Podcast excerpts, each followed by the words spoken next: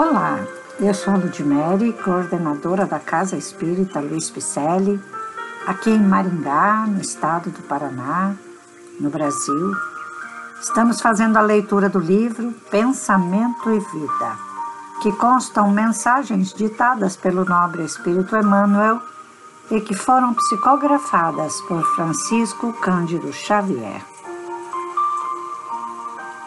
Este livro devemos estudá-lo devagar, um dia após o outro, para o nosso deleite, para que possamos realmente aproveitar desta cartilha enviada pela espiritualidade e realmente trocarmos os nossos pensamentos para termos vida. Então vamos lá. Hoje o capítulo intitula-se O Espelho da Vida.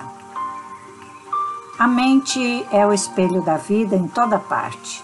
Ergue-se na terra para Deus, sob a égide do Cristo, a afeição do diamante bruto que, arrancado ao ventre obscuro do solo, avança, com a orientação do lapidário, para a magnificência da luz. Nos seres primitivos, aparece sob a ganga do instinto nas almas humanas, surge entre as ilusões que salteiam a inteligência e revela-se nos espíritos, aperfeiçoados por brilhante precioso a retratar a glória divina. Estudando-a de nossa posição espiritual, confinados que nos achamos entre a animalidade e a angelitude, somos impelidos a interpretá-la como sendo o campo de nossa consciência desperta, na faixa evolutiva em que o conhecimento adquirido nos permite operar.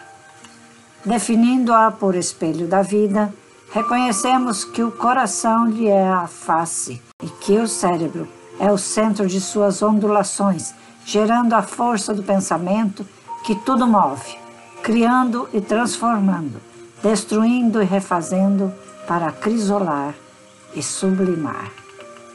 Em todos os domínios do universo vibra, pois, a influência recíproca.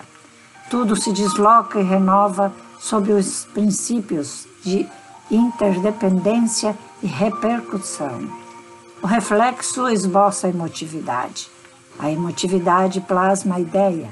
A ideia determina a atitude e a palavra que comandam as ações.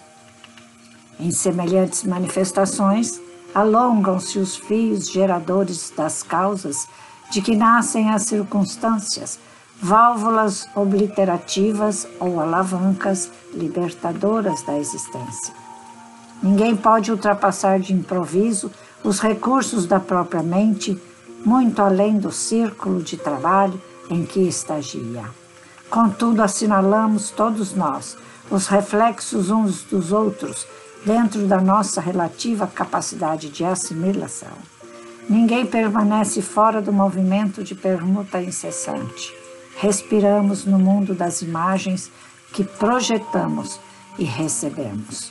Por elas estacionamos sob a fascinação dos elementos que provisoriamente nos escravizam e, através delas, incorporamos o influxo renovador dos poderes que nos induzem à purificação e ao progresso. O reflexo mental mora nos alicerces da vida. Refletem-se as criaturas reciprocamente na criação que reflete os objetivos do Criador. Espelho. Somos espelhos uns dos outros estamos nos refletindo. A ciência já provou que o pensamento é vida, ele se plastifica na sua emissão e ele se envolve de uma tal maneira nos influxos dos, deste mundo e vai pelo fluido cósmico universal até atingir aqueles que estamos refletindo a nossa imagem. Porém, essa energia pode nos retornar como uma lei que já existe aqui no planeta, a lei de causa e efeito. A ciência já provou que tudo que é emanado retorna de onde veio. Então, nosso pensamento sendo emanado para o exterior do nosso corpo, feito bolhas e ondas maléficas ou benéficas, podem ser enviadas a muito longe e atingir a todos aqueles que estamos emanando. Então vamos pensar mais no que Jesus fez para que possamos realmente emitir pensamentos bons e emitir ações boas, porque o pensamento cria a vida que procuramos. Deus é Pai e nos permite estarmos aqui com estas leis todas para que nos melhoremos esse modo de agir e de pensar. Esses podcasts são leituras de livros e mensagens da doutrina espírita e que devamos colocar em prática para assimilarmos o cristianismo e o espiritismo redivivo.